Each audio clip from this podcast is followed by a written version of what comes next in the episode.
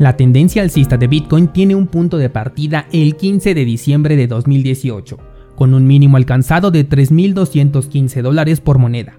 Ese día fue cuando Bitcoin dejó de caer luego de que el 17 de diciembre de 2017 Bitcoin marcara en el calendario un evento histórico que será recordado por muchos años, el máximo cercano a los 20.000 dólares. Otros análisis consideran el inicio de la tendencia alcista el 12 de marzo de 2020, aquel histórico día en que Bitcoin tenía el crash más importante de toda su existencia, y pasando en un solo día de 8.000 a 4.800 dólares y con precios todavía más bajos al día siguiente, quedando a tan solo 800 dólares del mínimo anterior que se marcó en 2018. Por lo que siendo justos con los precios, Bitcoin desde diciembre de 2018 no hace un nuevo mínimo, lo cual nos deja con una tendencia alcista que se ha prolongado ya por más de dos años. Por lo tanto, es normal considerar que cada día que pasa, el fin de la tendencia alcista está mucho más cerca. Por ello, hoy quiero platicar de este escenario que no es posible analizarlo en el tiempo presente, es decir, nunca vas a saber cuándo ya llegó hasta que ya sea historia. Soy Daniel Vargas, fundador de cursosbitcoin.com y esto es Bitcoin en español. Comenzamos.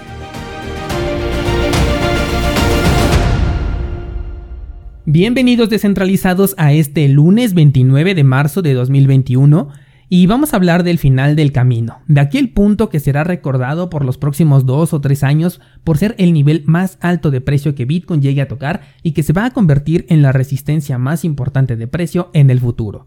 Antes de hacernos ideas equivocadas, yo no sé cuándo va a llegar este momento y es justamente por eso que siempre hay que tener un plan, porque nadie lo sabe. El máximo pudo ya haberse alcanzado incluso en los 62 mil dólares y no volver ahí hasta dentro de cuatro años. O bien, el precio puede llegar a los 100 mil dólares, incluso podría superarlos. Eso es algo que nadie sabe con certeza. Muchos descentralizados están esperando el momento oportuno para vender Bitcoin y obtener ganancias. Algunos incluso me han dicho que es mejor vender para posteriormente comprar a un mejor precio y tener más Bitcoin, lo cual suena bastante lógico, pero ¿Cuándo vas a tomar esta decisión? Si los 62 mil dólares fueron ese máximo, ¿no debiste ya haberla tomado? ¿O estás completamente seguro de que va a llegar a los 100 mil dólares? Igual y se queda en 79 mil, ¿no? Este episodio me es muy importante compartírselos, ya que la gran mayoría de descentralizados busca ganancias con las criptomonedas que poseen, y hablo en términos de moneda fiduciaria, la semana pasada les hice una encuesta en Instagram para conocer en qué estaban ustedes invirtiendo. Las opciones eran las siguientes. Número uno, aquello que podría subir mucho de precio. Número dos, aquello con lo que me identifico. Y número tres, aquello que es más nuevo. Aunque la votación estuvo muy cerrada entre dos opciones, la opción ganadora fue invertir en aquello que más pueda subir de precio.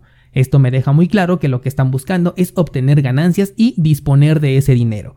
Aunque se puede tomar ganancias en Bitcoin o en dólares, el efecto de vivir en un sistema basado en fiat y que Bitcoin sea considerado como un activo de alta volatilidad hace que sientas mayor ganancia o seguridad si te quedas en dólares que si lo haces en Bitcoin. Incluso te haces la ilusión de que vas a recomprar Bitcoin con ese mismo dinero que vas a sacar cuando se llegue a un mínimo, otro evento que es imposible de predecir. Y digo la ilusión porque va a ser muy complicado que mantengas una cantidad importante de dinero, sobre todo si Bitcoin supera los 100 mil dólares, ahí estacionado sin tocarlo. Algunos pueden pensar en arriesgarlo todo por un porcentaje microscópico de ganancias con las opciones de finanzas descentralizadas. Otros tienen pensado pasar sus criptomonedas a moneda estable y conservarlas hasta que sea el momento de comenzar a comprar altcoins y Bitcoin, por supuesto. Otros simplemente van a hacer una transferencia electrónica y van a comprarse un Lamborghini. Aunque bueno, ahora la frase es comprarse un Tesla. Aquí por supuesto que no te voy a decir cuál es la decisión correcta, ya que no existe esa respuesta. Y si la estás buscando, te sugiero que cambies de objetivo, ya que nadie te puede o nadie debe decirte qué hacer con tu dinero. Solamente tú sabes de qué forma lo vas a utilizar. Si quieres incrementar tus dólares, tus pesos, tus bolívares soberanos, tus Ethereums, tus Dogecoins, tus Bitcoins o quieres crear la colección de Funko Pops más grande del mundo, esa decisión es toda tuya. Lo que sí debes estar buscando, o mejor dicho, ya deberías de tener en mente, es cuándo o en qué punto vas a ejecutar esta acción. Además de aceptar la responsabilidad de cumplir este plan que te vas a estipular de que si dijiste que vas a vender hasta los 100 mil dólares, pues eso hagas y no vendas a los 30 mil porque el día de mañana Bitcoin se desplomó un 50% y vas a pensar que es mejor obtener un 12% de ganancia que no obtener nada. Otra cosa es que tienes que tener en mente que es probable que el objetivo que estipulaste no se alcance. Tal vez fuiste muy ambicioso para este periodo alcista y dijiste yo voy a vender a los 400 mil dólares. Y lo curioso es que tienes un 50% de probabilidades de que ocurra y un 50% de probabilidades de que no ocurra. Pero esas probabilidades las vas a ir reconsiderando. No van a cambiar las probabilidades, pero tú sí las vas a reconsiderar cuando veas una corrección en el mercado. Y si estás esperando esas ganancias para hacer algo con ese dinero, lo primero que se te vendrá a la cabeza es voy a vender. Total, ya estoy en muy buenas ganancias, ya solo completo con otro dinero o con, eh, con la venta de otra altcoin y con eso me compro mi Tesla porque yo quiero mi Tesla. Cuando hacemos trading hay una máxima del mercado que es minimiza tus pérdidas y maximiza tus ganancias. Vender cuando el mercado ya corrigió por miedo a que se siga desplomando el precio, raya no solo en una, sino en dos máximas de los mercados, la del trading y la del inversionista. En lugar de maximizar tus ganancias, las estarías minimizando por haber vendido en la corrección. Por otro lado, la otra máxima que estarías violando es la de compra cuando baje y vende cuando sube. Si vendes por miedo en la corrección, ya no estás haciéndolo mientras el precio sube, sino todo lo contrario.